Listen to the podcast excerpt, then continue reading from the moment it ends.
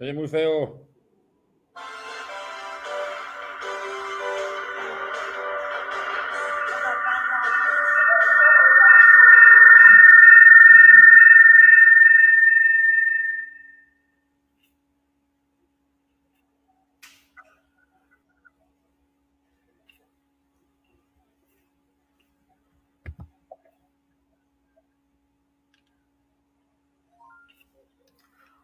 Noches, amigos de Canal Franja. Estamos ya con ustedes para platicar de la actualidad del equipo del Puebla. Tres puntos vitales ha conseguido la Franja en este partido contra el Querétaro, un partido en el cual el Puebla, pues tampoco es que luzca, pero finalmente saca los puntos y eso finalmente es importante, es, eh, es vital para, pues, para pues, las aspiraciones que se puedan tener en el torneo. ¿no? Este partido era ganar o ganar, no había de otra y la Franja, pues aunque terminó un poquito sufriendo y, acorralando el balón en el córner, pues lo logra, ¿no? Tres puntos de oro. Y pues qué mejor eh, que corregir ganando, ¿no? Este, vendrá fecha FIFA y ahora sí, pues el Puebla tendrá que, que enfrentar lo que viene, lo que resta del campeonato. Pues ahora sí que, pues a tratar de sacar los puntos donde sea, ¿no? Ya se dejaron varios en el camino. Pero bueno, ya platicaremos de esto. Ahora sí que va a haber descanso, va a haber eh, fecha FIFA, entonces tiempo para trabajar tiempo para que, para que este Puebla pues se encuentre y, pues, pues saque adelante las papas, ¿no? Las papas del fuego, ya que, pues bueno, las cosas no se estaban poniendo muy, muy bonitas. Que digamos, hoy 31 de agosto, cerrando mes, Daniel Ortiz, lo saludo como siempre con todo el gusto. Hoy me acompaña Pepe Ortiz. ¿Cómo estás, Pepe? ¿Qué tal te va? Hola, buenas noches a todos. Muy bien, muy bien, y Dani, muchas gracias. Eh, por lo menos tenemos una semana tranquilos con la primera victoria. Yo creo que hay, hay que platicar mucho, hay mucho de qué platicar porque se gana, pero me parece que, que, no, se, que no se convence, no se juega todavía bien y, pues para colmo de males, para alegría de muchos, se lesiona Fernando Aristeguieta un mes. Entonces hay que platicar ahorita de estos temas y pues a ver si este parón eh, le puede beneficiar al equipo, puedan eh, seguir encontrando, porque el Arcamón sigue buscando y sigue haciendo pruebas. Me parece que la de Memo Martínez es bastante buena. Al final, él es el que mete pase de gol, una jugada bastante, bastante buena. Y pues a ver, a ver, a ver qué tal se da el siguiente partido. También tiene que ser un partido a ganar si quieres lograr entrar dentro de los 12, ¿no? Sin lugar a dudas, creo que el Puebla no puede, no puede dejar ir puntos. en casa le ha costado la franja, ¿no? En este último año, precisamente. Pero este partido contra San Luis que vendrá, ya platicaremos un poquito de eso, porque finalmente, pues todavía van a faltar varios días para, ese juego, eh, pero será importantísimo ganar, ¿no? Y bueno, eh, ahora sí que la promoción que sacó el Puebla, eh, los tres partidos, el partido a las nueve de la noche, no sé, la gente gastada todavía, no, es, no fue quincena todavía, entonces creo que pues todo, el paso del equipo y finalmente todo, pues hace que, que, una entrada pues pobre, ¿no? Realmente, pues sí, el tema también del estadio, que solamente puede ir un porcentaje menor, entonces, pero bueno, este pueblo se presentó con, pues, con toda la, la ambición de ganar, ¿no? O sea, no había de otra, decíamos Pepe, no había de otra que ganar Larcamón mueve un poco sus fichas nuevamente. Después de ese partido en Tijuana, que, puso una formación con cuatro defensas y, el equipo por momentos creo que no se vio mal, eh, no la ha vuelto a utilizar, vuelve a, la línea de, tres, tres centrales con los carrileros. Araujo vuelve a jugar más atrás. Y ahora sí que ya hablaremos un poquito más de él, pero creo que Ferraréis, pues finalmente tiene su oportunidad, ¿no? Ya digamos si lo hizo bien o mal, ahorita lo platicaremos, pero pero Ferraréis que juegue ya un partido como titular, pues creo que ya lo merecía. Y aunque no sea ni siquiera su posición, pero bueno, ya, ya lo vemos hasta con el dorsal 2 y como carrilero, entonces este, finalmente no hizo un mal partido y pues ya tiene su oportunidad. Y lo de Memo Martínez que mencionas, pues aún más con la baja que tendremos de, de, Aristeguieta, pues creo que se fortalecerá como, como el jugador titular, eh, como centro delantero, ¿no? Me parece que, lo de Memo Martínez me gusta, a pesar de que, de que tampoco mete gol, a pesar de que tampoco tiene eh, este, oportunidades tan claras. Yo lo, yo lo había comentado, si un jugador no tiene balones en el área, no tiene centros, no tiene eh, una pared, eh, un, este pase filtrado, algo que lo deje frente a la portería o por lo menos dentro del área, va a ser complicado. A Memo se le vuelve a, complicar, vuelve a pasar lo mismo. Me parece que lo de Memo, pues vuelve a pasar, ¿no? Con un centro delantero. Si no te llegan pelotas, creo que Puebla vuelve, a mi parecer, a mi punto de vista, creo que Puebla vuelve a carecer de esta parte de, de generación de, jugadas importantes. Y la verdad es que hasta cierto punto Querétaro eh, nos, eh, se salva Puebla porque Querétaro sí genera, genera dos, hace dos goles en fuera de lugar, pero si no hubiera habido VAR, eh, la misma tónica, ¿no? Viene Querétaro, te gana. No, yo no noté tanta mejoría. Me gustó mucho varios jugadores. Insisto, a mí lo de Memo me gusta, lo de Ferrarey, qué bueno que lo mencionas me gusta mucho. De hecho, Ferraréis, los primeros 15, 20 minutos es de los jugadores más peligrosos por esa banda, es de los más incisivos. Me parece que, el Arcamón tiene que empezar a ver también por ese lado, ¿no? Eh, ya no tanto por un George Corral, que sí es un buen defensa, es un jugador que te cumple, pero no te da ese más, ¿no? Ese extra, esa, esa jugada. Eh, diferente arriba, este desborde, ¿no? Y me parece que Ferrari lo hace muy bien.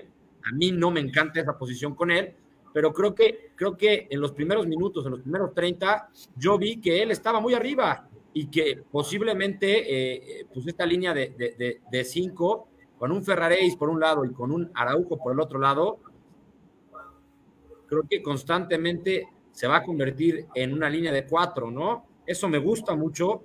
Eh, Diego de Buen lo sigo notando un poco duro, ¿no? No me encanta todavía porque no es ese jugador diferente que te arrastre la pelota, ese jugador que te pueda desequilibrar con, con, con, un, con un, dribbling, con un, con un pase filtrado, con una jugada diferente, ¿no? Creo que sigue padeciendo eso, sigue padeciendo de eso, ¿no? Creo que Puebla llega a ser plano, pero lo más curioso es que se vuelva a dar esta tónica, ¿no? Los primeros minutos lo hace bien, y después no sé si el equipo rival ajusta, no sé si el Puebla se cansa, pero vuelve, vuelve a caer en estos tramos, no sé cómo llamarlos, inútiles, eh, sin peligro, que no pasa nada, pases laterales, pelotazos, pero no estamos generando estas jugadas, ¿no? Hay que esperar, yo creo que el equipo mejora un poco, no como yo esperaba, pero hay dos, tres cosas que me gustan de este cuadro y pues hay que seguir esperando a ver, a ver si, si, si, si, por ahí Villalpando puede tener unos minutos. No es un jugador, no es el jugador ideal que me hubiera encantado, pero creo que es un jugador con características diferentes a lo que hoy Puebla tiene en ese medio centro y puede ser algo diferente. Ojalá, ojalá tenga minutos y, y, pues Memo, Memo Martínez va a tener por lo menos tres partidos más, tiene que aprovechar, porque me parece que, desde la temporada pasada, ya lo habían comentado a veces, Memo tiene mejores cualidades hasta que Santiago Ormeño, ¿no? Santi Ormeño se, se enracha con este gol, eh, digamos que entra en una buena racha, se empieza a crecer, pero condiciones, me parece que Memo tiene condiciones bastante interesantes, o no sé cómo lo vea.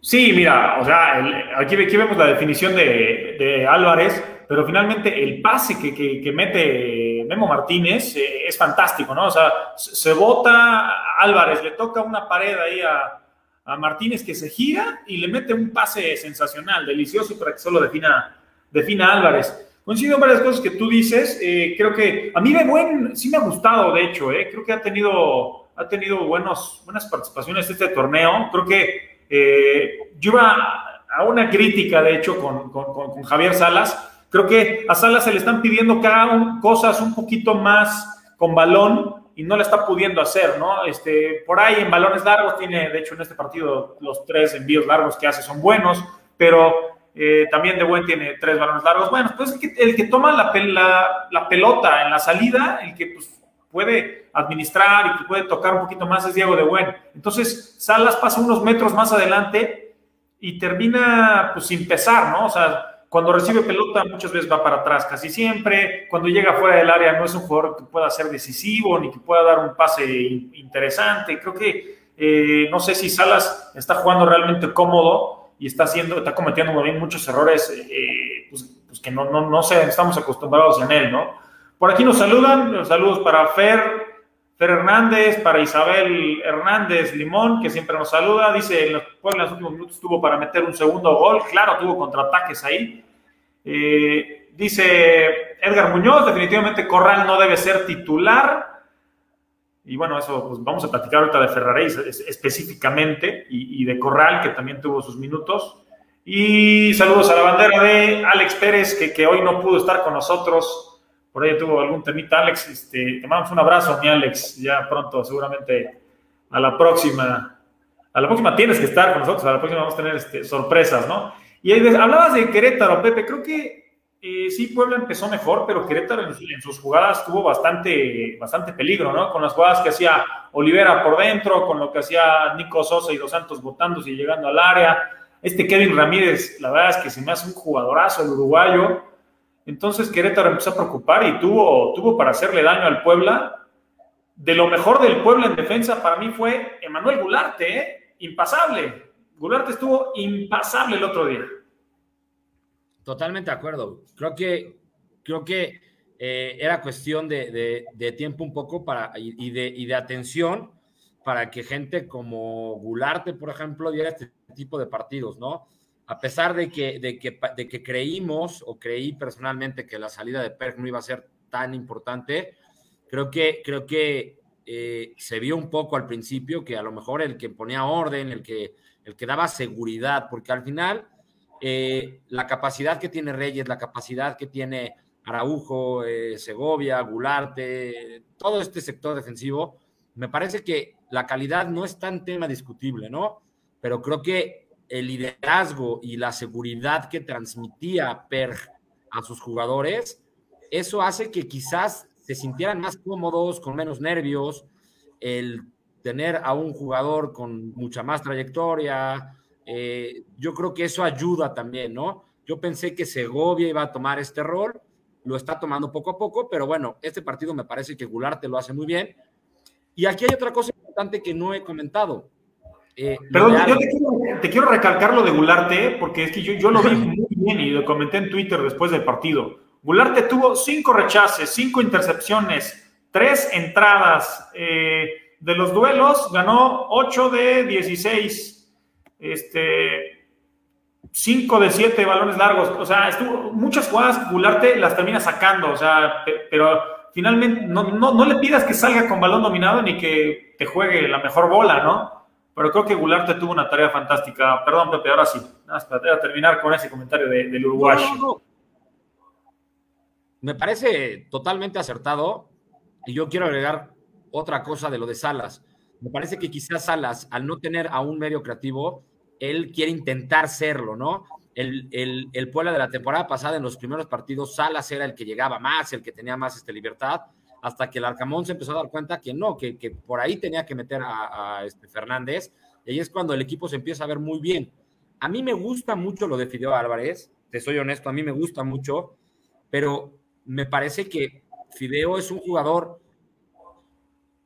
de, de 40, 30 minutos, ¿no? Me parece que los primeros minutos que el Puebla ha tenido buenos contra Tigres, ahorita contra Querétaro, contra América inclusive, eh, bueno, no me acuerdo si contra América él es titular, pero los partidos que él ha iniciado por ahí, me parece que lo ha hecho bien, arrastra, sorprende, hace este tipo de enlace que antes tenía, pero se cansa.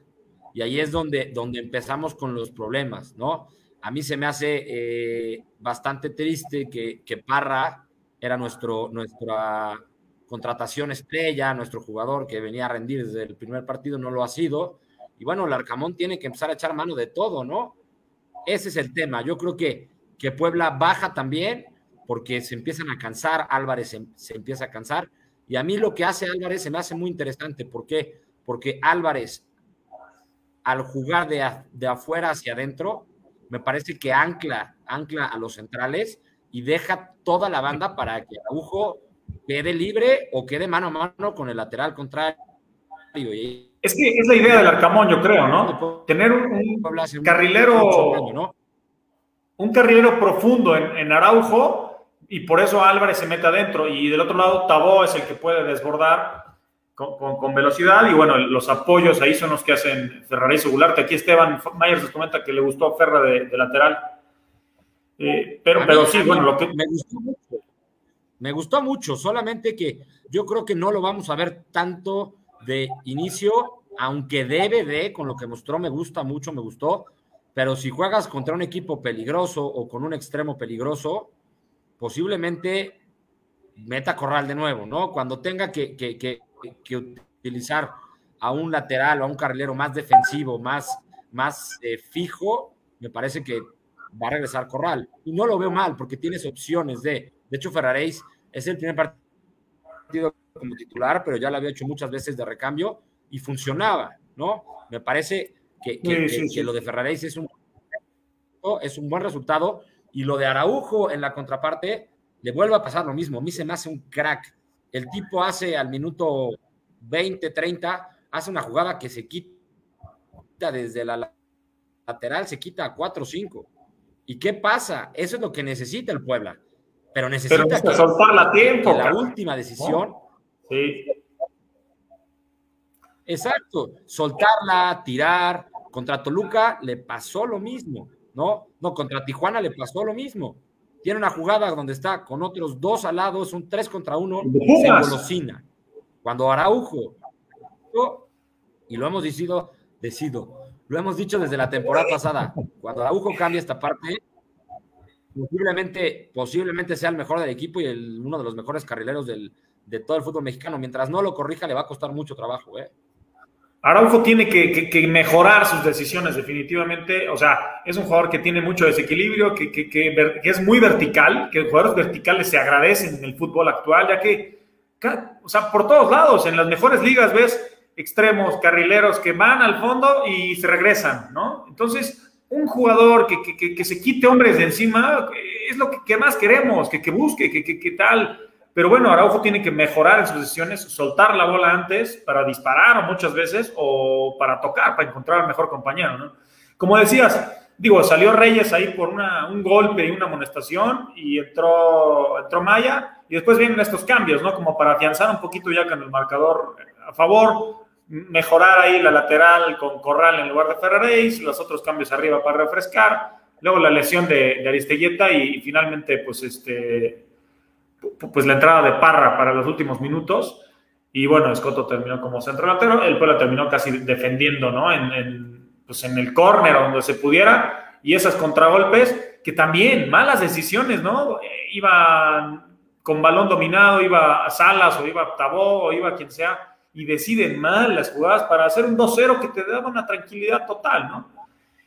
Eh, yo quiero destacar en este partido a, a Guillermo Martínez, ¿no? Eh, ahora sí que voy a poner ya dos jugadores, ¿no? El destacado del partido y el, que viene destacando con, con algunas ciertas, otras estadísticas durante más, más juegos. Evidentemente, Martínez, sin ser brillante su partido, hace la, jugada del gol que, que la ocasiona él y, además pone otros tres pases clave, ¿no? En los duelos aéreos es, es fantástico y pues en tiros pues solamente tuvo uno, ¿no? Eso fue, eso fue lo, lo, poco, ¿no? Fue un cabezazo que fue, fue desviado no es un jugador que le puedas pedir que te cree grandes oportunidades, pero aún así, pues de poste ha jugado bastante bien y creo que la lesión de Aristelleta y además el, ganar es para repetir casi formación y, ponerlo ahí, ¿no? Creo que el que va a ser beneficiado por la de Aristelleta, que ya platicamos de la lesión del venezolano, Robles. será posiblemente Robles, ¿no? Total. Y, y yo creo que creo que el Arcamón y las cosas no se le han dado, ¿no? Como él, como él quisiera. Yo creo que desde, desde la planeación empezó mal el equipo, ¿no? No, no llegaron refuerzos de calidad, como se esperaba que fuera Parra, como se esperaba que fuera Aristeguieta, que a mí me parece que lo de Aristeguieta lo ha hecho bien. Tiene un gol, pero me falta, yo creo que es en general el Puebla no le hace falta gol no solo Aristeguieta, él solo no podría. Pero creo que esta planeación debe de dejarle algo a, al Arcamón y es eh, el aprendizaje de decir, si, la, el, si el siguiente torneo por ahí se me va Araujo, se me va Israel Reyes, que por ahí suena para la América. Eh, sí, sí, sí. No, no. No, no, no, es algo, es algo real, ¿no? Es algo real. Pero si él es algo, por ejemplo, ahorita Salvador Reyes es un jugador ya de, ya de selección nacional, no le dan chance en esta convocatoria, pero tendría que estar. Está, para mí es el mejor lateral, carrilero, volante izquierdo hoy en día en el fútbol mexicano, ¿no? Pero bueno, si el Arcamón ve esta parte y puede, puede ver que por ahí se le puede ir inclusive Gularte, que suena por ahí para otros equipos en Uruguay, para Peñalor, por ahí Araujo, que sonaba para Europa, Reyes ahora en América. Si él empieza a ver esto, Larcamón tiene que exprimir este torneo, ¿no? Si estás teniendo un mal torneo, por lo menos que te sirva para el siguiente torneo, que te sirva para ver a un Ramón Juárez, que ahorita está seleccionado eh, por la Sub-20 en México, a un Celaya, a, un Castillo, Emiliano, Castillo, Robles, Vázquez, que ya lo vimos. Entonces, Puebla, Puebla debe, debe, debe de empezar a planear, sé que es muy pronto, pero los equipos constantemente, eh, las inteligencias deportivas en este momento ya están viendo jugadores para el siguiente y las inteligencias deportivas tienen que tener todas las posiciones vistas por si pasa algo. Pero si el Arcamón hoy en día tiene jugadores, que los ponga a jugar, que los ponga a rodar, que les dé experiencia, que les dé confianza, que los pruebe. ¿Para qué? Para que vuelvas a sacar a otro Salvador Reyes, a otro Israel Reyes, eh, eh, eh, a, los, a los jugadores, a otro Araujo, a otro Gularte, ¿no? Tiene que empezar a hacerlo, porque si el Arcamón se empieza a aferrar a su idea y a su planteamiento y al escoto y a los mismos cambios, el siguiente torneo, si le venden y no le traen o no cuajan los que traigan, va a ser un torneo todavía peor. Y eso. Espérate, pero, pero este todavía no sabemos cómo termina, ¿eh? No, totalmente.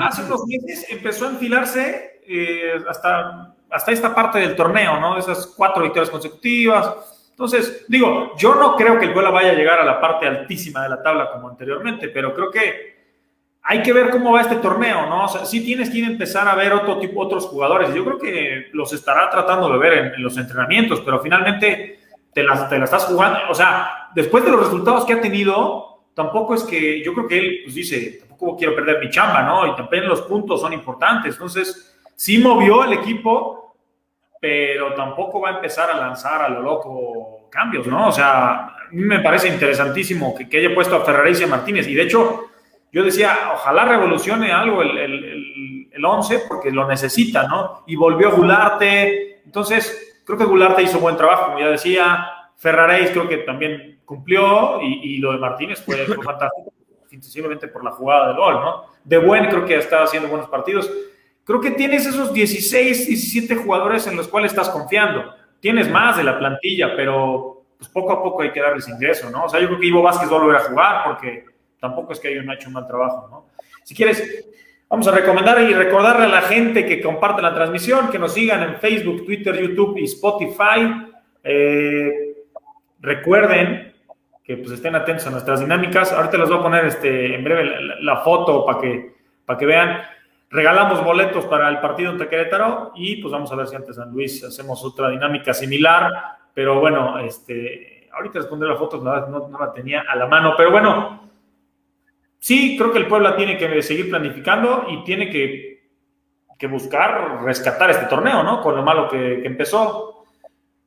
Yo he defendido a Álvarez y por eso lo vuelvo a poner acá. Bueno, no, no lo había puesto, pero lo pongo acá porque sí, pudo funcionar mejor el torneo pasado como suplente, pero tampoco es que haya tenido malos minutos, ¿no? O sea, creo que se siente más cómodo jugando un poquito más adelante, lo estaban poniendo muy atrás y él con balón, pues no es que haga gran cosa, ¿no? O sea, tiene poca participación con balón y tampoco es un creativo, pero creo que, mira, tiene 73% de regates, regatea muy poco, pero es un jugador que si le das la pelota con espacio puede ser importante, ha tenido buenas jugadas, como dices, se bota y abre el espacio para Araujo, combina precisamente el gol, hace eso, ¿no? Se bota, juega con Martínez, le devuelven y hace el gol.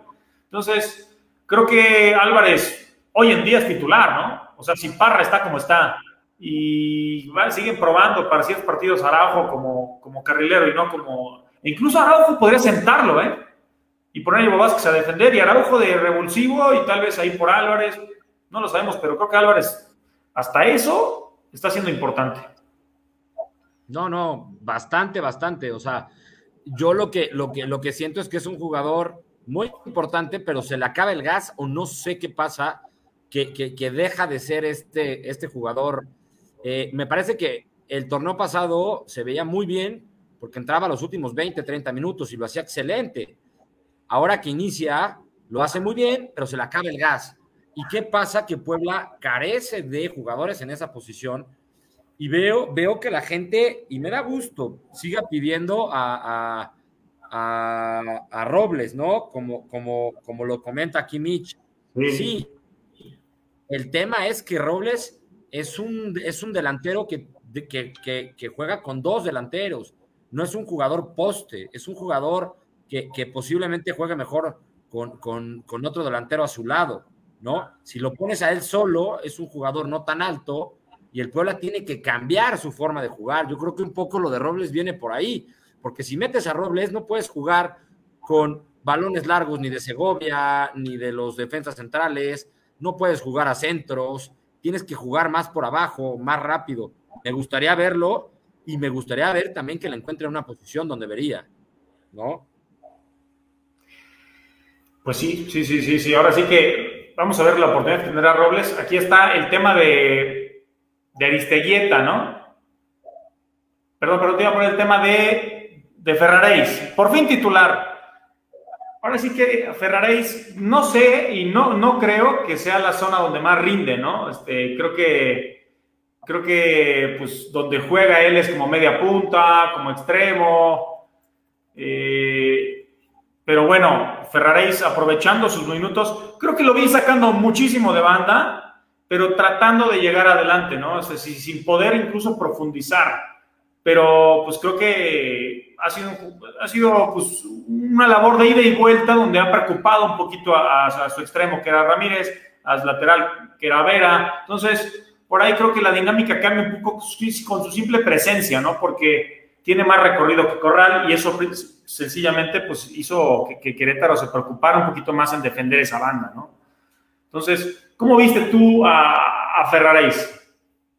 A mí me gusta mucho lo que hace y, y ahora que comentas que es una realidad que no juega en esa posición, no es su posición natural, lo hace bien, pero ahí viene un poco de la parte donde Larcamón, al final él sabe, él los va a entrenar, ¿no? pero me encantaría verlo jugar en su posición natural, donde jugaba en Brasil. Y justamente es donde el Fideo está jugando hoy en día, ¿no? Cuando Ferraréis debuta en Puebla, juega por ahí en esa banda, lo hace muy bien, ¿no? me encanta como extremo izquierdo jugó ese día. Como extremo Entonces, a mí, a mí, si ya estás probando jugadores por todas las posiciones, Ojalá algún día vemos, por lo menos medio tiempo, a un Tabó, Memo Martínez, Ferraréis arriba, con un Araujo pasándole a este Ferraréis por la banda. Del otro lado, ¿por qué no Emiliano? Hay que ver cómo, cómo, qué es lo que trae este chavo, que es un chavo rápido. Emilio Martínez. bastante. Emilio Martínez, perdón, sí. Eh, eh, ahí, ahí es donde, donde, donde debería probar. Ya debes de dar esta parte, ¿no?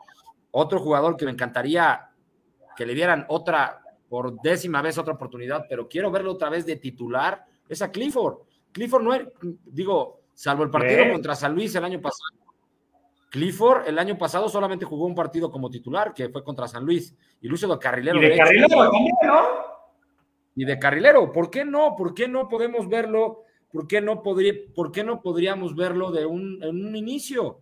A ver qué es lo, qué es lo que puede pasar, o sea, qué es lo que pasaría, ¿no? Acá nos, nos está comentando. Que sus minutos ante Chivas no fueron nada malos, ¿eh? Esta temporada. Pero creo que, pues no sé, como que tiene un estigma ahí de que, de que la gente, pues igual no, no lo quiere, ¿no? Por sus fallas, etcétera, pero. pero y no es lo mismo entrar, ¿eh? No es lo mismo entrar a un partido al ritmo de un partido que iniciarlo, ojo, ¿eh? es, muy, es muy diferente. Acá, eh, Gustavo Martínez nos, nos, está preguntando que entre Tabó y Te voy a poner preguntas, por cierto. Ah, bueno, lo estoy aquí medio leyendo, pero entre Tabó y Ferraréis, ¿a quién pondríamos como extremo derecho?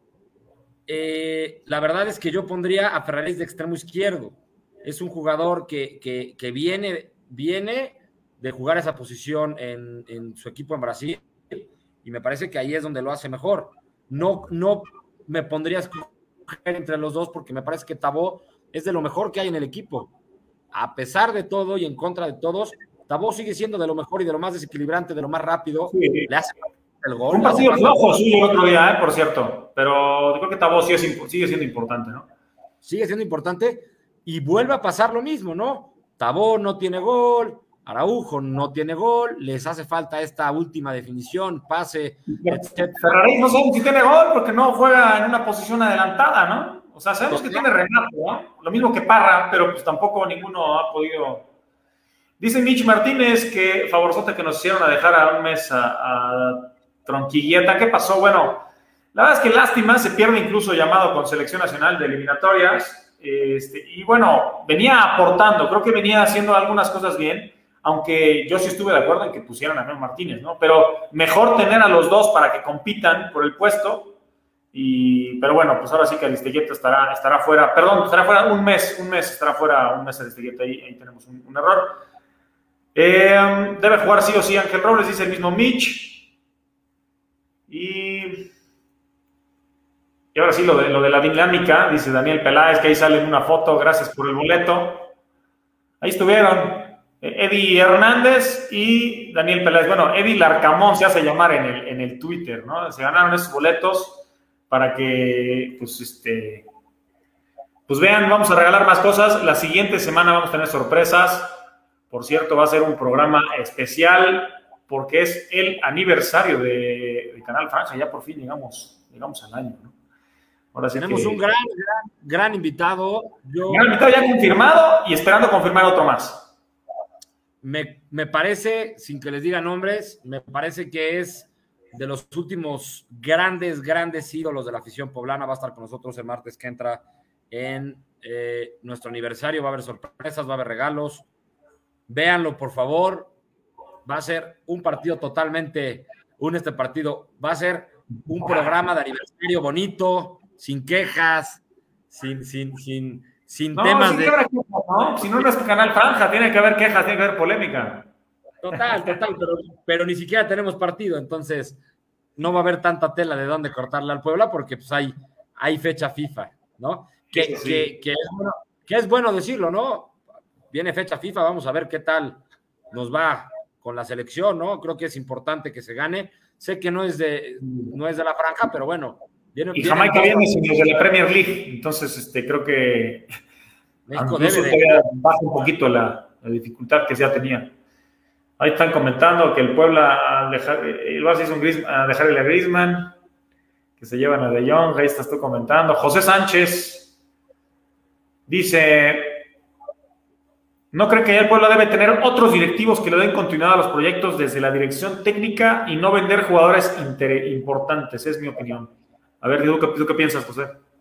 Con tu tocayo. Eh, pues eh, sí y no. O sea, sí, yo creo que, que, Puebla merece otros directivos con un proyecto bastante interesante. Eh, no lo tenemos a la mano, pero sería interesante ponerlo. El proyecto que está haciendo Santos desde hace unos años, los resultados que está dando la cantera, los jugadores que traen, los jugadores que venden. Ese es el proyecto que Puebla debería tener, ¿no? Hoy se ganaron un ¿no? Los de Santos, precisamente con eso. Un, exactamente, un proyecto con continuidad, sí, desde la dirección técnica, sí. Lo de no vender jugadores importantes, yo les quiero hacer un comentario que es bastante interesante y que yo creo que poca gente lo sabe.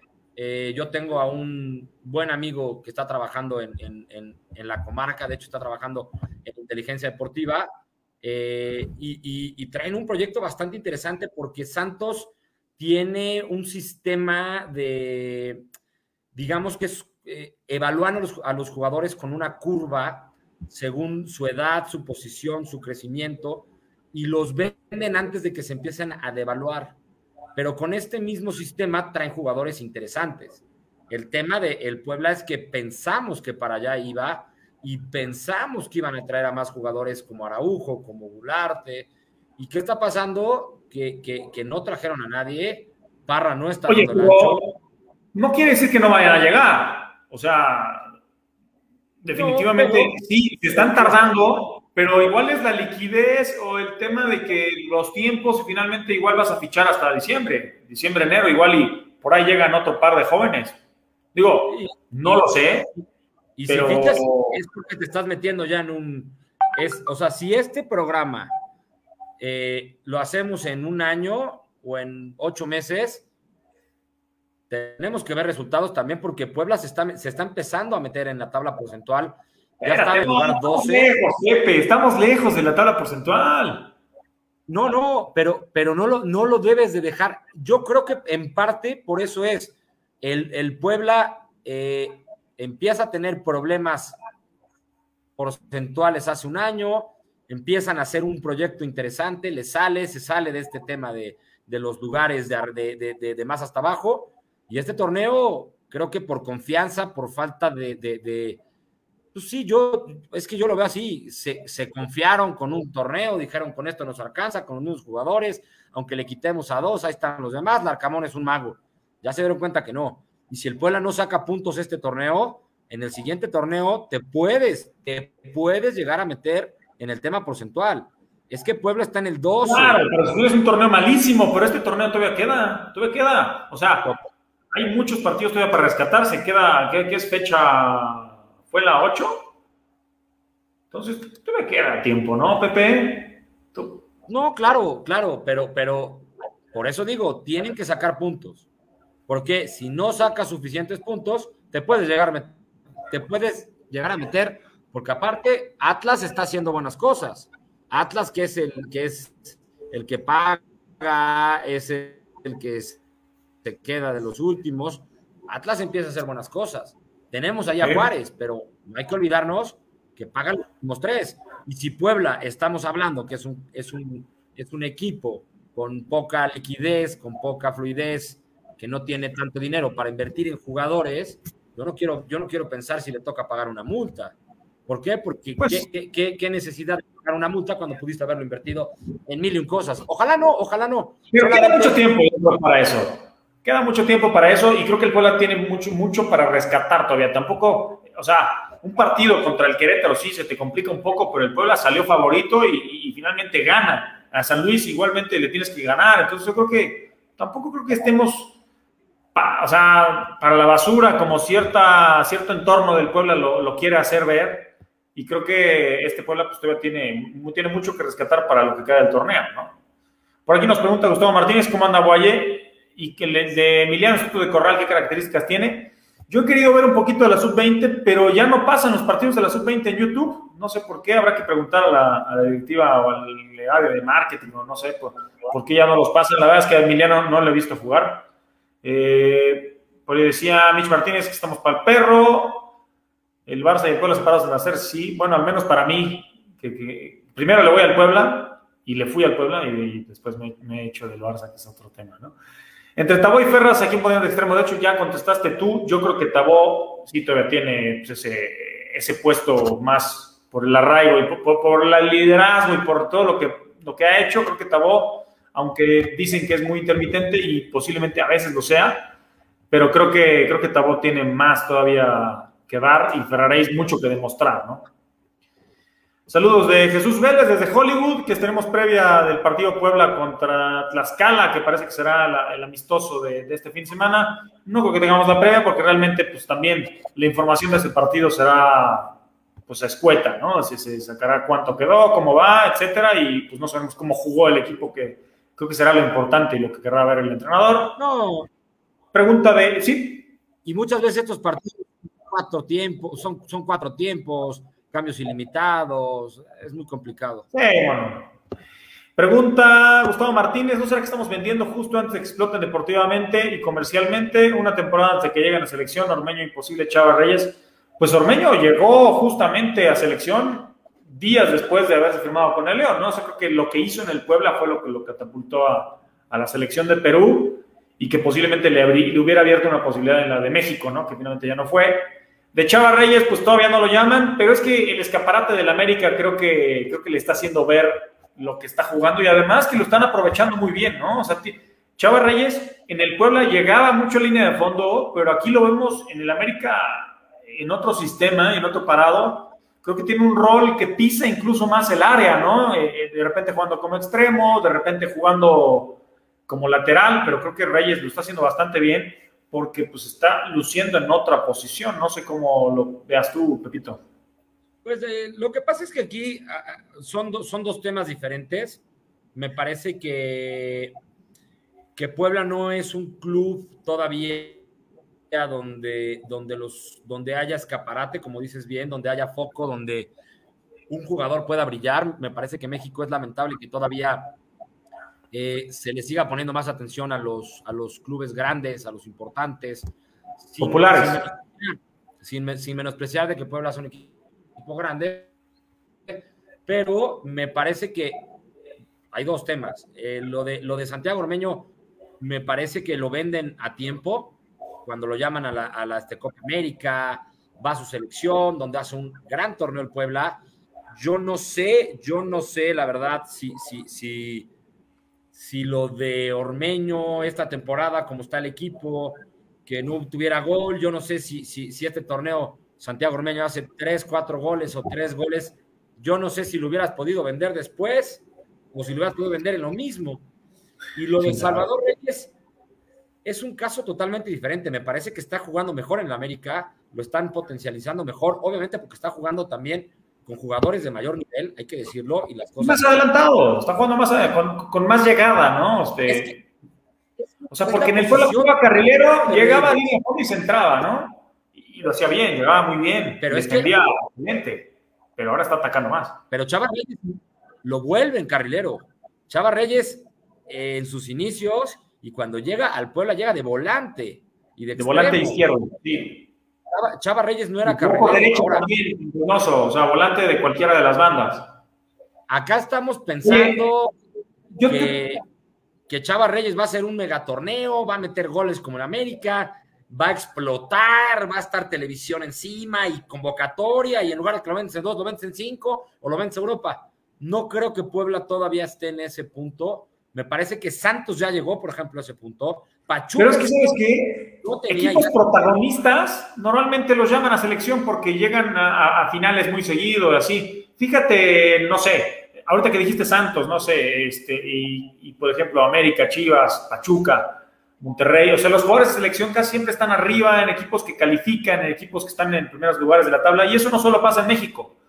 Eh, en España casi siempre van los de los equipos que están arriba, en Alemania, si te fijas, van del Dortmund, del Bayern, del Leipzig, y van de, ligas de fuera, o sea, de Italia pasa lo mismo. O sea, para que vaya un jugador desde de un equipo que está peleando descenso, que está abajo, es complicado, ¿no? A menos que pues, sea una sorpresa gratísima y finalmente pues ahí llegan las convocatorias, ¿no? Creo que pasa en todos lados y, y nos gustaría que, que, vieran más al Puebla o que vieran más otros equipos, pero a veces los entrenadores quieren ver en otro tipo de presión, ¿no? Que aunque aquí sí también hay presión, pero pues... Y normalmente, Dani, son jugadores que, que dan un gran, gran, gran torneo en un equipo chico. Se los lleva eh, Bayern, Borussia, eh, y en esos equipos es donde se consolidan y donde son llamados, porque también es muy importante decirlo, no es lo mismo jugar en Puebla, con la playera del Puebla, que irte a, la Ciudad de México con el América, la presión es diferente. Mediática, la prensa, el entorno. mencionar muchos jugadores que recuerdo cuando era niño, por ejemplo, cuando el ratón te pasa a la América, la contratación de, y Ratón Zárate no hace ni la mitad de lo que hacía en el Necaxa, inclusive Aguinaga juega en el América, creo que una temporada. No, Aguinaga nunca pasó en América. Jugó, con Libertadores tal vez, pero nada más. Ah, bueno, pero, pero, por ejemplo, sí le pasó a un Ratón Zárate donde pues simplemente no fue el mismo jugador que fue en el Necaxa, ¿no? Y ahí es donde te das cuenta que las playeras en todos los países, la del Barcelona, la del Madrid, la de la del Borussia, la del Bayern, la del América, la de Chivas, la de Cruz Azul, pesan, pesan. ¿Por qué? ¿Por qué Romo? ¿Por qué, Pero, ¿sabes? De alguna forma, la Liga Mexicana, que es tan pareja, podría tener un poquito más de. Porque aquí le puede ganar cualquiera a cualquiera, ¿no? Entonces o sea, sí, sí, sí, tiene razón cierta parte de, los que piensan que, podrían llamar a cualquier equipo, ¿no? O sea, o sea de cualquier equipo y, si están en buen nivel, definitivamente, aunque lo que dices de la presión, del salario, del entorno, etcétera, sí cambia, pero aquí, pues, el nivel, pues, está muy similar, ¿no? Pero no, pero no es lo mismo estar en el América, estar en Chivas, que estar en el Puebla o en San Luis, Ciudad Juárez, Pachuca. Pero vemos, Pachuca, sin, sin ser un entorno y tener la prensa encima, es un equipo muy regular y finalmente cada vez tiene más llamados, ¿no? Y por ahí lo mismo de Santos. Y, Pero antes, antes no eran.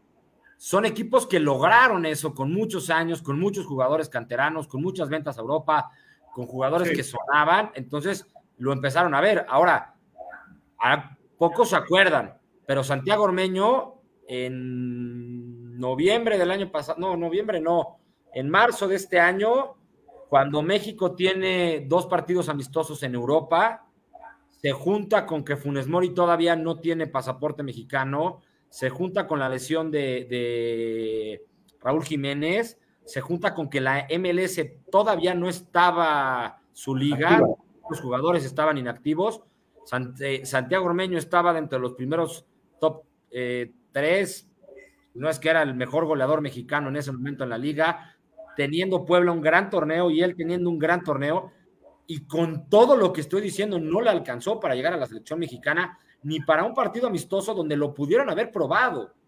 Entonces también, también, Puebla, también Puebla por ahí puede, puede pensar y decir, el mejor torneo de este jugador que me llevó gratis, que no me costó, donde está de goleador, el mejor goleador mexicano en todo el año, etcétera, etcétera, y no le alcanza para llegar. ¿Quién, quién me dice que va a llegar en, algún momento, no? Es más, Salvador Reyes en el torneo pasado tiene un gran torneo con el Puebla y ni siquiera sonó. Hoy en, el América. es que sí, como dices, el América lo ven más y además Reyes está jugando otra cosa. O sea, Reyes en línea de cinco en el Puebla era carrilero, llegaba al fondo, pero sus actuaciones eran buenas, pero discretas, ¿no? O sea, no era del, que, del jugador que se hablaba. O sea, se hablaba de Ormeño, se hablaba de Fernández, del desequilibrio de Araujo, del equilibrio de Salas.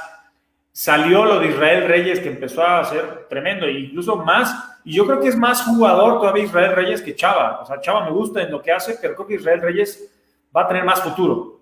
Pero bueno, lo de Isra, pues todavía falta y ojalá todavía se quede más tiempo en el pueblo. Yo, yo creo que eres un, eterno enamorado de, de, de Israel Reyes. Me encanta. No, no, no. A ver, me encanta, me encanta, me encanta. Pero Tú eres ordeño, aunque ya no lo eres, ¿no? No, yo lo, no, yo lo soy. No, yo lo soy. Y en el, y en el torneo pasado tuvo que llegar. Yo lo dije, esta, este chavo tiene, tiene una mentalidad que pocos en el fútbol mexicano, salir de la nada, volverse. Saludos a Coriño, precisamente, que, que, nos manda saludos desde, desde el Caribe mexicano. Desde el Caribe. Eh, pero, pero me parece, me parece que lo de Ormeño hizo un gran, hizo una gran temporada. Ahorita León, pues que me digan. Está jugando poco y nada. Porque está de banca, no ha metido gol. Fernández está jugando mejor en León que en Puebla. Y está Eso no lo sé. Creo que está jugando bien, pero a mí me parece que está jugando mejor. Parte del éxito de León esta temporada que está a segundo lugar es un poco Fernández. Ormeño está desaparecido. Ormeño sin. Ormeño ha jugado poco. ¿Por qué tiene más competencia? Gigliotti, Víctor Dávila, que es muy buen goleador, está agarrando ritmo también. Pero si entrena, si en los entrenamientos mete tres, cuatro goles, hace una jugada, pone dos centros, pone dos pases. Tendrás oportunidad. Los jugadores, los, delanteros son más de rachas, ¿no? Además. Vamos a verlo. Si al final de este torneo, Santi Ormeño, por lo que sea, porque juega poco, porque tiene competencia, mete uno o dos goles, ahí es donde vamos a decir. bueno, pero si se lo quedaba el Puebla, tal vez ahorita llevaría cuatro y tal vez terminaba con los ocho, no sé qué había hecho, ¿no? O a lo mejor. Y no, no, lo vamos a saber. No, y nadie te pregunta por él al final y te, y te quedaste con un jugador. La lo ideal es que de las ventas compres y no compres a uno, compres a cuatro, a cinco, a uno consolidado o a dos, y otras tres. Hay que preguntar por qué, por qué no llegaron esas ventas. Por cierto, Hectorinho dice que si ya dijimos la sorpresa de la siguiente semana o durante las semanas las avisaremos. Hectorinho, eso era en chat privado, este, pero no, no, este, no, no les hemos dicho y vamos a, vamos a hacer alguna dinámica para, para que adivinen quién es el, el, pues el invitado estelar que tendremos la siguiente semana. Y si llega a confirmar el segundo invitado estelar, pues también haremos otra para que, para que sepan quién es. Ya que hablabas de León y ya que hablabas de la tabla, vamos a ver cómo está. Ahí está el América liderando, León, Toluca, Tigres Santos, Rayados, Cruz Azul, Atlas, San Luis, Necaxa, Chivas, Mazatlán, Pachuca. Ya se asoma el Puebla, estamos a tres puntos del repechaje. Todavía estamos, pues, sacando la cabeza del hoyo porque atrás ya dejamos ahí un poquito de Pumas, que pues esa, ese, por eso dolió tanto esa, esa derrota. El empate con Cholos, que pudo ser ahí otra, otros dos puntitos, ¿no? Y Querétaro y Juárez, que están ahora sí que hasta el fondo. Eh, una tabla general que luce todavía, pues, pues va luciendo más dispareja, ¿no? Que en otras ocasiones. Ojalá que el Puebla, pues si suma este partido contra el San Luis, pues siga, siga pues, acercándose, ¿no? En, pues al menos a media tabla y ya de ahí, pues buscar la clasificación poco a poco. Hasta, pues, el 10 de septiembre, todavía faltan, pues, prácticamente 10 días, a las 7 de la tarde, en el Cuauhtémoc contra el San Luis, partido que creo que vuelve a ser importantísimo porque el Puebla no, no, va a tener que va a tener que ganar eh, otro partido, ¿no? O sea, sí corregir ganando es importante, pero esos tres puntos ante San Luis son igual de vitales que, los que se ganaron contra Querétaro. Que San Luis no anda mal, ¿eh? San Luis lleva nueve puntos, pero juega bien San Luis. Yo le, le he visto dos, dos, partidos. Juega bien San Luis, juega bien, ¿eh? Creo que San Luis es de los equipos que, que, que, con, lamentablemente, con un exdirectivo del, del Puebla, comienza a hacer las cosas bastante interesantes y la verdad es que ahí es donde me da coraje, porque si un, si un directivo, un jugador, un, eh, la gente de, de, pantalón largo está funcionando, está dando resultados, ¿por qué se tiene que ir?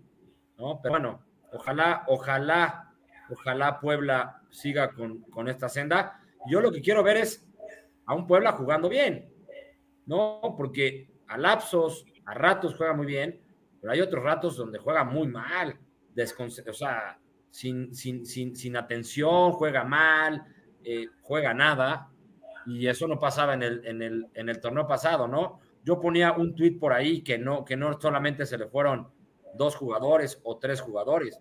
Se le fueron las, las ganas y la garra por ciertos momentos, ¿no? Ojalá, ojalá y siga Puebla.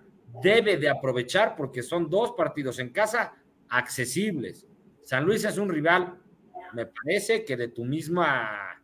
Del mismo nivel, ¿no? De la misma talla, o sea, del mismo grupo de equipos al cual debes ganar, ¿no? Este, sí, como dices, San Luis tampoco viene jugando mal, pero pues lleva esos nueve puntos, ganándole te emparejas y pues va a quedar otros nueve partidos, ¿no? O sea, para, para, pues, seguir sumando y ya habiendo jugado contra pues, ciertos rivales que te cuestan, ¿no? O sea, a pesar de que Pumas ande mal, siempre nos cuesta CU. El América siempre nos cuesta. Este, ya enfrentando a Monterrey, enfrentando a Tigres, eh, pues creo que por ahí, pues el torneo todavía se puede rescatar. Sí, vamos a ir contra Santos, sí vendrá Cruz Azul, que son los rivales inmediatos. Pero creo que el Puebla, pues si empieza a través de la confianza con, con otra victoria eh, contra San Luis, creo que poco a poco la dinámica puede cambiar. Vamos a ver si finalmente pues, debuta pronto Dieter Villalpando, que pues si que se quedó es porque el Arcamón yo que lo piensa usar, ¿no? Entonces, si lo va a usar, que sea, pues, que, que sea un, jugador interesante en esa zona del campo que el Puebla le, le está costando mucho la creación, ¿no? Es que. Como dice, Chavo San Luis no es un flan, así que la franja debe trabajar, pero para ustedes, ¿en qué deben hacerlo? ¿En qué debe trabajar el Puebla si quieres tú, Pepe? Ahorita yo le contesto. En el gol. Eso es a mí fácil, en la generación y en, y en, y en meter gol. Es que Puebla, eso es lo que le ha faltado y Puebla tiene seis puntos, pero debería tener por lo menos nueve, ¿no? Creo que debe, debe de entrenar y debe de practicar mucho eh, eh, eh, jugadas, jugadas y generar peligro. Para mí es eso y 100% la atención y la concentración. Creo que con las limitantes del plantel, las lesiones, hasta eso Puebla ha tenido lapsos interesantes, ¿no? Yo insisto mucho en los primeros 30 minutos de los partidos, lo ha hecho bien. Tiene que aprovechar esos 30, 40 minutos. Contra Pumas no lo hizo, contra Tigres no lo hizo, contra Chivas no lo hizo. Contra... Tijuana pudo ganar ese partido. O sea, mira, para mí contra Tigres se pudo ganar, ¿no? Tuviste una clarísima de Escoto, por ahí el Puebla pudo sacar dos puntos. Con Chivas no tuviste que haber perdido. O sea, creo que igual era un empate a ceros, lo que sea, porque el gol se lo traga Silva. En el segundo hay un error de concentración de De Buen y Araujo. Eh, no sé, ahí van tres fácil. Y después, si quieres, pues contra Tijuana aceleras un poco más. Contra Pumas, pues evitas errores defensivos. Pues el Puebla pudo haber sacado más puntos. Finalmente ya dejó la portería en ceros, que, que le costó, ¿no? Con esos dos goles que por milímetros pudieron, pudieron ser eh, a favor de Querétaro, pero creo que el Puebla pues tiene todavía, como dices, mucho que mejorar y este San Luis no va a ser un flan, como bien nos comentan acá, eh, pero creo que la victoria debe ser lo que tienes que buscar y trabajar, sí, en el gol, trabajar en,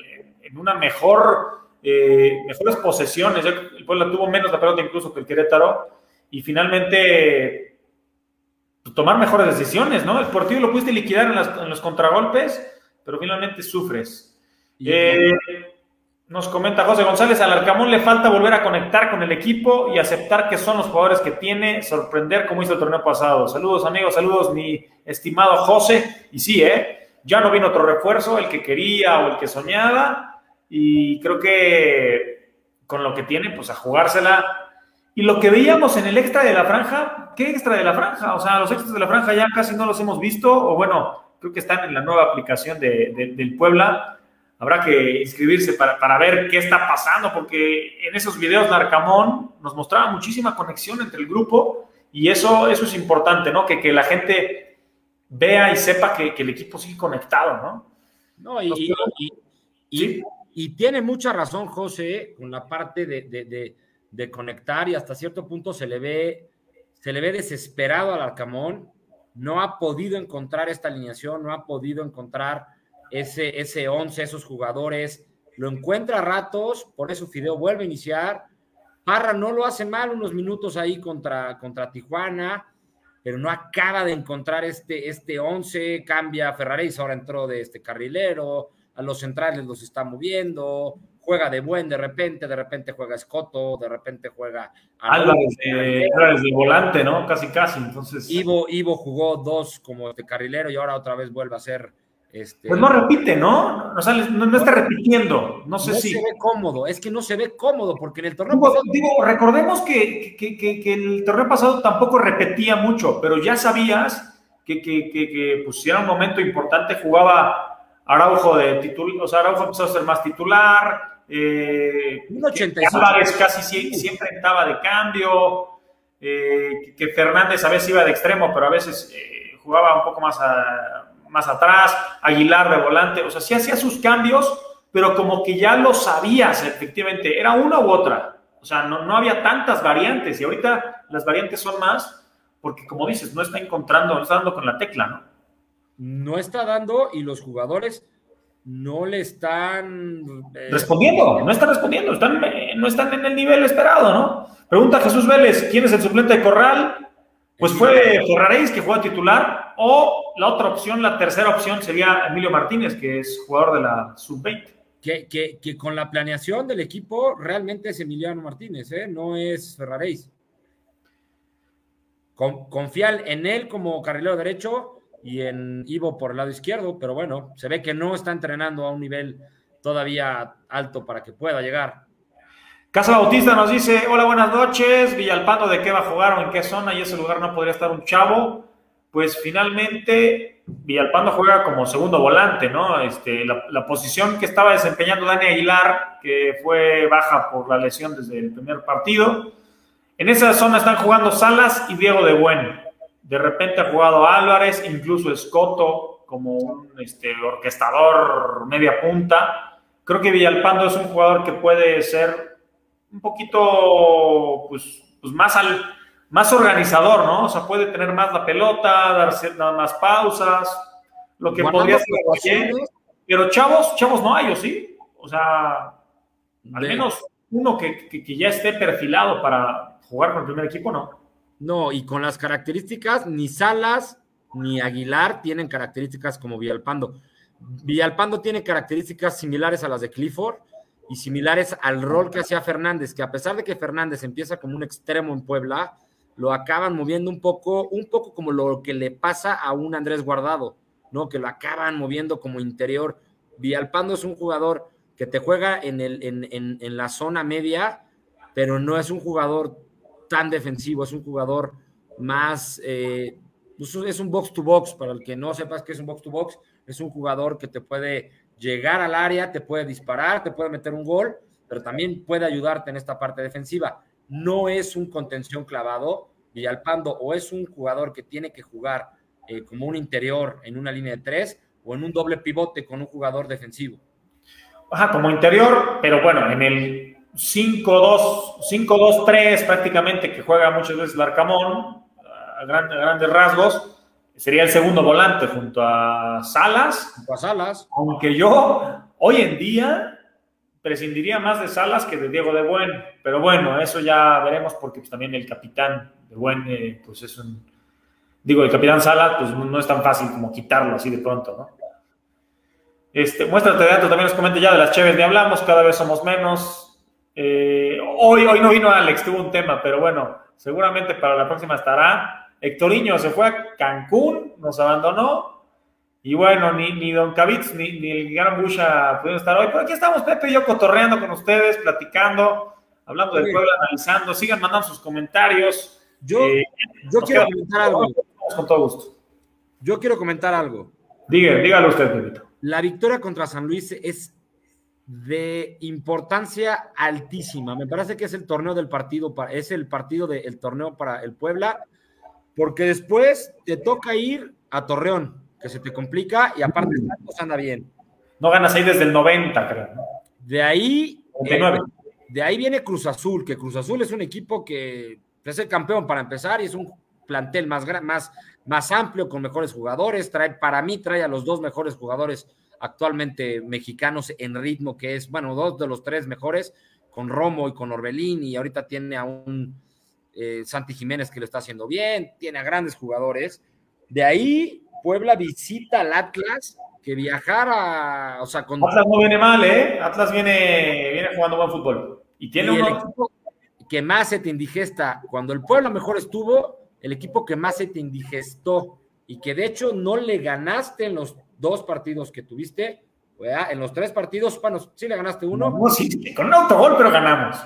Por eso, pero de los tres partidos ganas uno pero Atlas, muy bien, la verdad, es un partido dificilísimo.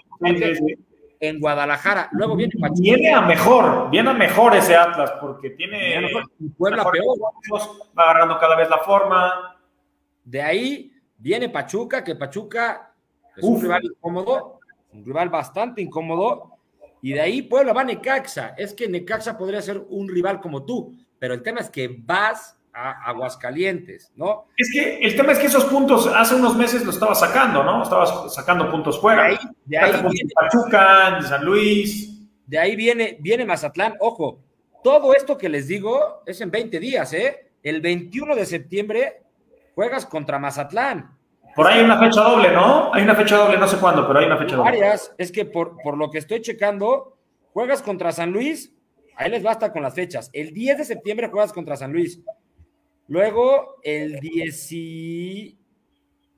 Aquí está, el 19 juegas contra Santos. Ajá, viernes, luego hasta el domingo. Luego el 25 juegas contra Atlas y contra Necaxa juegas el 28. No, contra, contra, Atlas juegas el 28, disculpe.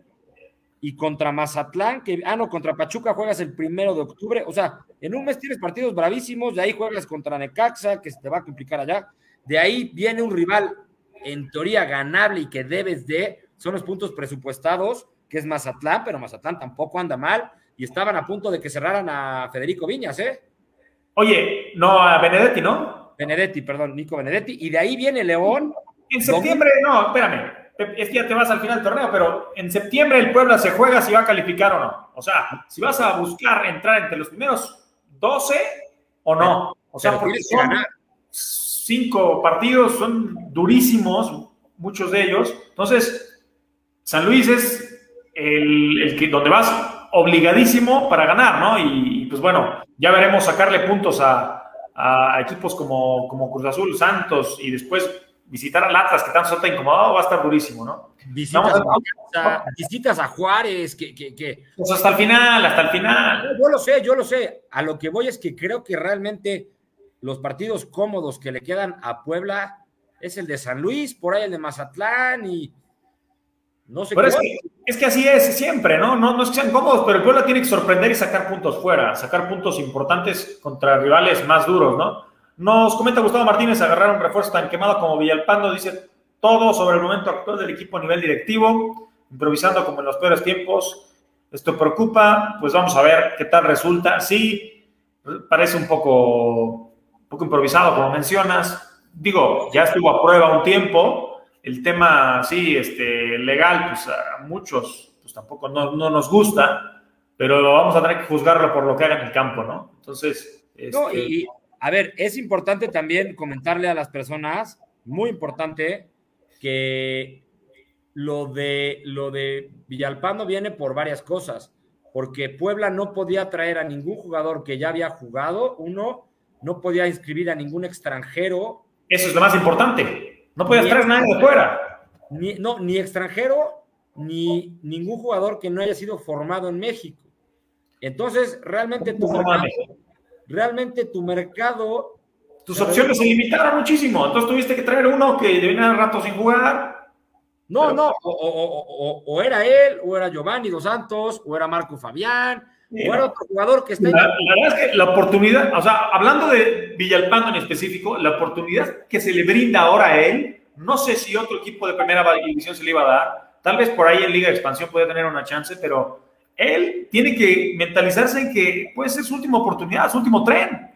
Y, si demuestra finalmente y pasa lo que pase en sus temas eh, personales, si en la cancha empieza a demostrar y todo lo demás lo puede arreglar, pues puede rescatar su carrera, ¿no? Creo que es casi, casi la última llamada para Dieter Villalpando para poder eh, pues, ser alguien en el fútbol mexicano, ¿no? Vamos con más comentarios. Isabel Hernández, gracias. Desde el principio está con nosotros. Es un placer oírlos, gracias, es un placer que nos escuches y aquí compartir contigo. Es un placer compartir con todos ustedes esto canal Franja que se hace para, para esto, ¿no? Para compartir nuestra pasión, nuestra afición. Carlos Jaimes nos comenta buena plática porque para los poblanos porque para los poblanos queremos escuchar cosas de fútbol, no queremos ni chismes ni cosas personales. Los felicito por seguir esta vía de comunicación para los camoteros, pues la verdad es que es un placer eso tratamos de hacer, ¿no? O tratamos de hacer análisis, de compartir opiniones, de compartir todos los temas relacionados con el Puebla. Y la verdad es que este comentario pues nos, nos edifica y nos, glorifica lo que hacemos, ¿no? Gracias. Eh, José González dice, de acuerdo, Dani, si pensamos calificar, tiene que empezar a sumar y San Luis es clave para retomar la confianza. Definitivamente San Luis es súper, hiper clave, como lo hemos comentado. Eh, entonces, Partido que hay que ganar a como dé lugar. Y em, pues vamos a ver ¿qué, pasó con el femenil. Rápidamente hubo derrota 6 a 2 para continuar con la mala costumbre de visitante. El Puebla femenil sigue cayendo. esta vez la, la derrota fue pues goleada aunque bueno, metieron ya goles, ¿no? Porque el Puebla no había anotado de, visitante, hizo dos goles. Eh, la brasileña está dejando muy buenas cosas, muy buenos detalles y pues bueno, ojalá se siga mejorando, siga trabajando para sacar fuera y bueno, seguir sacando los puntos en casa, que, ha sido lo que mantiene a flote y mantiene pues importante a este Puebla femenil de Juan Carlos Cacho, que va con tres victorias, cuatro derrotas en casa. Esperemos que sea una victoria la que viene y poder seguir en esas vías de clasificación, estar peleando los puestos de arriba. Ojalá que sí se, se dé para esta temporada, que bueno, pues ya viene avanzando igualmente ya a fecha 7, ¿no?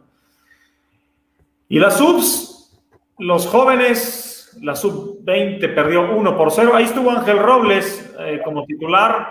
Estuvieron Yoris Zelaya, estuvo Medellín, jóvenes que, que, habían jugado con, con, el. O sea que, bueno, están perfilados para jugar un poquito más con el, con el equipo titular, con el primer equipo, pero no lo han hecho aún, o muy poquito. Raúl Castillo no estuvo, que estuvo convocado con, con el Puebla primer equipo.